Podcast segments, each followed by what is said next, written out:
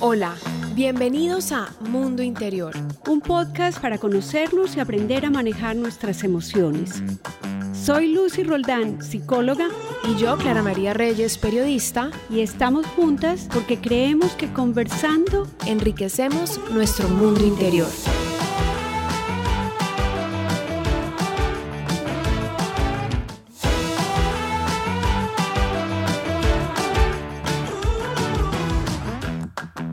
En el episodio de hoy vamos a dialogar sobre el cuerpo, la casa en la que habitamos. Y hoy pues tenemos mucho que aprender de esto.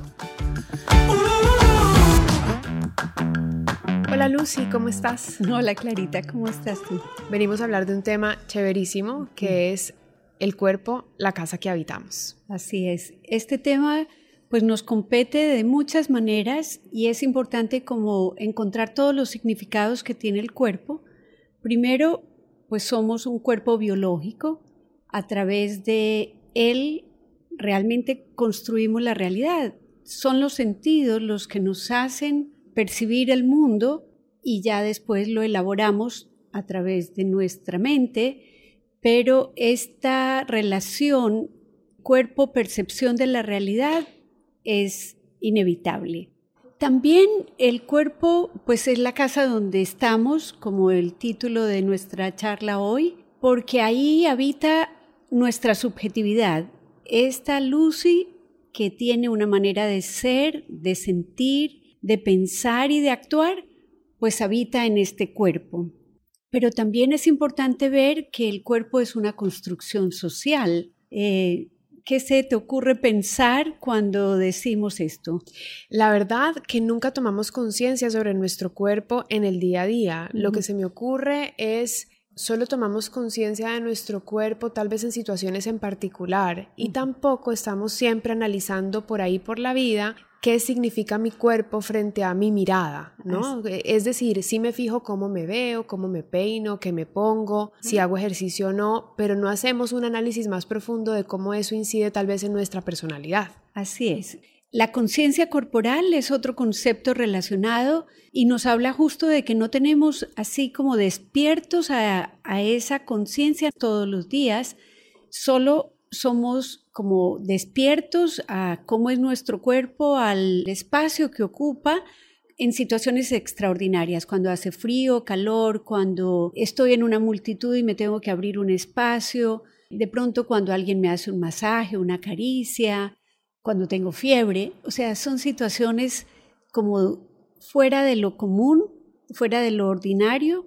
Ahora, es una ironía porque el cuerpo es lo que más vemos que cambia de ser bebés a ser niños, a adolescentes, a adultos, de repente empiezas a envejecer, o el cuerpo empieza a envejecer a partir de los 30, 40. Entonces es una conciencia, pero al mismo tiempo como inconsciente, como, como viene con nosotros ese camino y esa transformación.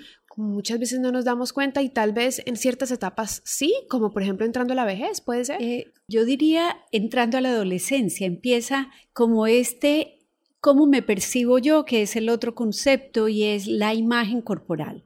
Una es la conciencia de mi cuerpo y otra es la representación mental que yo hago de mí. Cómo yo percibo que yo soy, si me agrado o si no me agrado. Y en esto la cultura va a ser determinante. Pero es cierto que hay momentos de la vida donde esa imagen corporal o esa conciencia como que se agudiza. Cambios la edad es una variable. Cuando por alguna razón sufrimos una limitación o una discapacidad, creo que también esto nos da una conciencia de nosotros mismos diferente. A veces los estándares sociales alrededor de cómo debemos ser, porque en la imagen corporal esa representación viene también muy dada por el otro. Entonces, ¿Cómo son los demás los que realmente nos están dando como el tono de cómo nos vamos a sentir con relación a nuestro cuerpo? Claro, también el entorno, las costumbres, ¿no? Porque de todas formas, cómo me veo, cómo, cómo me visto, qué colores uso, dependiendo de la cultura en la que estoy, de la profesión que vivo, de las actividades que hago, todo eso también determina un poco mi cuerpo o la actividad a la que me dedico, suponiendo que fuera una persona o tú que se dedicara al mundo de la belleza. Entonces tendría mucha atención y su enfoque estaría en la belleza, pero a lo mejor eres, estás en el mundo de las ciencias o de la academia en donde realmente no te fijas mucho en, en esta corporalidad más que para la herramienta del pensamiento y tal vez ahí también tu físico cambia por completo, pero eres la misma persona. Así es, así es. Y esta mirada del otro que nos valida o que a veces nos invalida también porque está muy teñida por los valores de la época. Es decir, el otro nos dice que si cumplimos con esos estándares ideales de belleza, por ejemplo, o de juventud, o si soy de pronto una persona que tengo el cuerpo como un vehículo de mi desarrollo, digamos, un deportista tiene una relación con su corporalidad distinta a quien no. Entonces, enfatizar esto de la mirada del otro como una fuerte influencia sobre cómo nos percibimos y cómo nos gustamos o qué sentimientos derivamos de nuestro propio cuerpo. Y es interesante pensarlo en la adolescencia que tú mencionaste, esa etapa de la vida, porque justo estamos en cambios y también influye mucho la opinión externa, ¿no? Los jóvenes, los chicos están siempre como muy atentos a lo que los otros dicen de ellos. Y ahí viene este tema de, ¿Por qué en la sociedad estamos tan acostumbrados a mencionar el cuerpo del otro? Ah, como estás de delgada, como estás de linda, ay, te has engordado un poquito. O de repente en el adolescente también, ay, ya, ya creció, ya está grande, ya se nota que es una señorita, por ejemplo, o un joven. Y eso también entonces, ¿cómo puede afectar a ese chico, a ese joven o a esa persona a enfrentar su vida, sus desafíos o sus seguridades o inseguridades? Así es, como que le pone una carga eh, primero está el señalamiento. Cuando profundizamos en psicología sobre esto, la realidad es que no debiéramos hablar ni positivo ni en negativo, porque también quien recibe muchos halagos, por ejemplo, muchos elogios frente a eh, la figura, es como que esa visión de sí mismo se incorporó el dato físico como muy importante el cuerpo entonces se vuelve como el vehículo de la autoestima. Si estoy cumpliendo con estas visiones que los demás ya se han acostumbrado a tener acerca de mí, como que tengo una presión de que debo mantener esa forma o esa manera de presentarme. Por eso los jóvenes en todas las épocas de la humanidad tienden a vestirse iguales, porque el grupo es quien valida quién soy yo. ¿Te has dado cuenta de eso? Claro, porque somos muy de tribus, entonces si quiero pertenecer a un grupo y, siento que soy pues muy distinto, creo que no pertenezco tanto, ¿no? Creo que así pensamos todos, ¿no? No es un tema de mío o tuyo, es como de sociedad, queremos pertenecer. Claro, es una necesidad humana y entonces en la adolescencia justamente es el otro el que nos dice que sí pertenecemos y para ello tratamos de lucir parecido a otros jóvenes de nuestra edad. Pero no necesariamente debería ser así, ¿no? Porque de todas formas ahí es como si estuvieras yéndote en contra de tu propia identidad, porque puede ser que haya eh, jóvenes que dicen, no, pero yo por qué me voy a vestir igual que el otro o ponerme exactamente lo mismo, es como renunciar a tu propia identidad. Ser capaces de mantener el criterio propio aún sabiendo que hay dijéramos, una cierta presión por cómo debemos lucir para poder pertenecer, creo que está en ese fino balance porque sí es comprensible que eh, la mirada del otro, como decíamos ahora, nos valida. Entonces, si yo pertenezco, yo me siento mejor que si no pertenezco a ningún lado. Pero tocamos el tema no solo de cómo lucimos, sino de que el cuerpo habla, habla de nosotros, habla acerca de, incluso de lo que valoramos, la estética de cada quien y dónde, dónde pongo mi atención. Tal vez yo pongo, tú pones tu atención en cómo hablas, tal vez otra persona pone su atención en la forma, en el volumen, en si canto, eh, pues voy a tener, si bailo, o sea, son...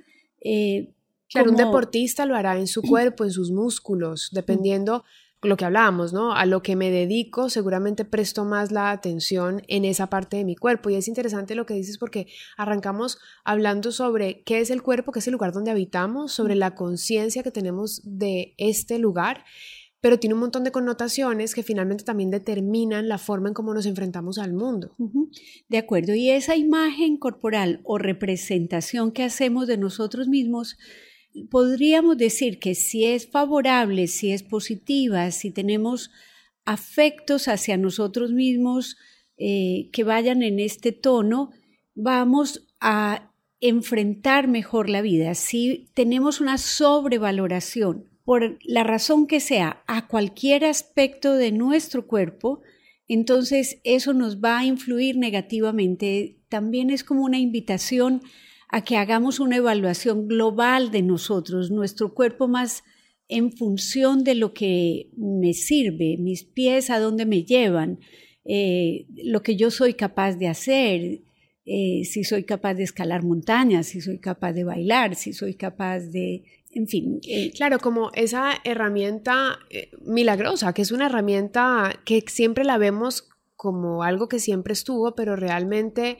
son nuestras manos las que logran cosas, nuestros pies los que nos hacen andar y avanzar, nuestra voz la que nos permite comunicarnos y eso no lo, no, no lo vemos. Claro. Está ahí como muy dado, como todo en, en, en el ser humano. Es como hasta que nos lo quitan, es que no nos damos cuenta que siempre estuvo ahí, que siempre tuvo validez. Pero tú hablabas sobre el cuerpo y nosotros y también pienso en que claro, el cuerpo habla, entonces habla de mi estado de ánimo. Y por ejemplo, si yo soy una persona que me siento exitosa, poderosa, entonces pues voy a tener mis hombros erguidos, mi, mi cabeza levantada, una sonrisa, pero también si mi cuerpo está triste, mi espíritu está triste, mi cuerpo lo va a notar y se va a bajar, se va a encorvar. Y esta es como una mirada también importantísima porque cuando hablamos de las emociones, no solo nos sirve es decir, nuestras emociones se expresan como se dice que tienen correlatos fisiológicos, es decir, una persona puede sonreír, pero si está triste, lo vamos a poder reconocer.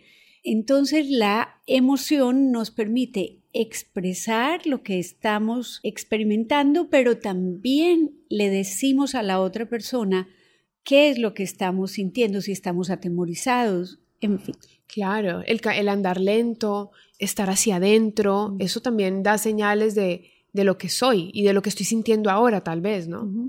Em, pensemos también el cuerpo como un espacio en el que nos podemos expresar de manera sincera con nosotros mismos y con el entorno. Cómo este cuerpo nos las personas que nos están escuchando ahora pueden hacer como un autoanálisis de cómo se ven y cómo me sirve a mí en mi día a día. ¿Qué crees que podemos hacer para que cada uno de los que nos escuche se pregunte o se analice y diga, bueno, este es mi cuerpo, cómo me observo, qué hago, cómo estoy caminando, cómo sonrío, cómo me veo y qué tanto me importa lo que piense el otro y qué tanto me importa cómo me veo yo misma. Yo creo que primero salir desde la aceptación, o sea, esta soy yo sin este cuerpo, con las características que sea que posee, en el habito y si yo me llevo bien con mi cuerpo, yo voy a poder tener un mejor desarrollo. Entonces la aceptación, y esto no quiere decir que haya aspectos de nosotros mismos que a veces no querramos modificar, pero eh, mucho es dónde ponemos la atención. Si yo la pongo en ese poco que me parece que no está bien, o si la pongo eh, en la función, en lo que soy capaz de lograr, en la vitalidad que tengo, en la energía, como que esta mirada no fragmentada de nosotros, sino eh, una mirada así como con una lente angular, esa sería eh, como uno de los aspectos a, a tener muy en cuenta para, para sentirnos mejor con nosotros mismos. Aceptación. Justamente me acordaba de dos casos mientras te escuchaba. Uno de esos es una mujer que era modelo y ella sufrió, era modelo y hacía eh, ejercicio, ella corría y en una de sus salidas a correr hubo un incendio y ella se quemó, se quemó todo su cuerpo. Y ella hoy en día es una mujer muy conocida que se dedica a contar sus relatos a través de sus redes sociales. Entonces ella muestra su relación y su mirada con su cuerpo. Ella está totalmente quemada, pero ella continúa siendo una mujer, madre, esposa y, muestra sus desafíos de verse este nuevo cuerpo, esta nueva mirada. Eso por un lado. Y el otro caso, una mujer no vidente que hace CrossFit y también se volvió ya visible, muy visible por lo que ha logrado. Ella siempre decía, yo nunca le digo a nadie que soy, que no veo, que yo tengo ceguera, porque me parece que siempre históricamente fue como una discapacidad y la gente me iba a ver distinta y mal y yo no quiero eso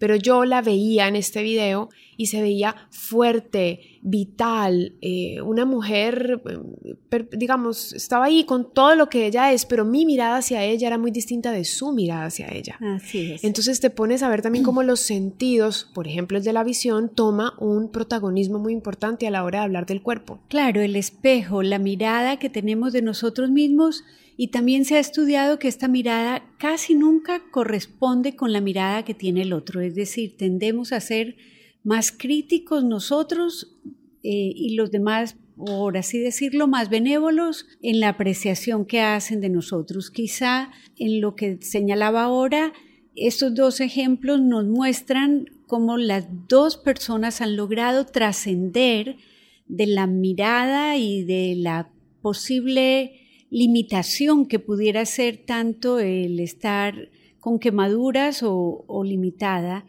Muy interesante el ejemplo, especialmente de la chica no vidente, porque, claro, nunca había yo pensado cómo sería la representación de mí si yo no me viera. Tal vez creo que en esos casos me atrevería a pensar que influye más todo lo demás que yo soy capaz de hacer con mi cuerpo, no solo la estética. Viste, es interesante cómo nos vamos descubriendo y en el caso primero también me parece que es la transformación de la mirada. Es decir, esta chica tenía una mirada antes de estar completamente quemada y la transformación a verse de nuevo al espejo otra persona completamente distinta, porque su cuerpo se transformó. y son, en este caso, un accidente. A veces es tener una postura crítica y decir, Tal vez en mi temprana juventud yo estuve muy presionada por la mirada del otro, por la deseabilidad social frente a mi cuerpo, pero en la actualidad yo decido que voy a quererme tal cual soy y que me voy a concentrar en esos aspectos positivos de mí, no en las cosas que tal vez el mundo me está diciendo continuamente que me debo transformar, porque también cuando hablamos del cuerpo como un constructo social, creo que estamos en un momento histórico donde se le hace mucho, hablamos del culto al cuerpo, por ejemplo, y el énfasis no es solo en la delgadez, sino también en la eterna juventud, en la capacidad de transformación de nuestro cuerpo, reinventar. Eh, nunca creo que había sido tan frecuente las cirugías estéticas, las dietas, la vida saludable. O sea, hay un montón de valores culturales alrededor de la transformación de nuestro cuerpo y el mensaje también es, creo que toda persona que acepta esas transformaciones que vienen con el tiempo va a ser más libre que si eh, está todavía muy atada a la deseabilidad externa. Eh, Lucy, muy interesante todo lo que hemos conversado y me gustaría que pudiéramos hacer ciertas reflexiones finales para que aquellos que nos escuchan digan, bueno, esto me toca a mí de esta manera y qué puedo yo reflexionar alrededor de eso. Veníamos desarrollando en nuestro podcast anterior la identidad y cómo la relación que tengamos con nuestro cuerpo va a ser un factor importante y cómo también la mirada del otro nos va a aportar muchísimo a esa construcción individual que es la imagen corporal. Entonces, dado que no somos un producto terminado, siempre tendremos la posibilidad de cambiar también nuestra mirada, muy conscientes de que quizá la deseabilidad social fue muy importante en nuestros primeros años, pero que podemos eh, ser críticos de esos deberían o deberes seres y volverlos como quiero yo estar, como yo quiero sentirme, porque también mi sentido de mí, mi aceptación, no está relacionada con cómo yo me veo, sino con cómo yo me siento.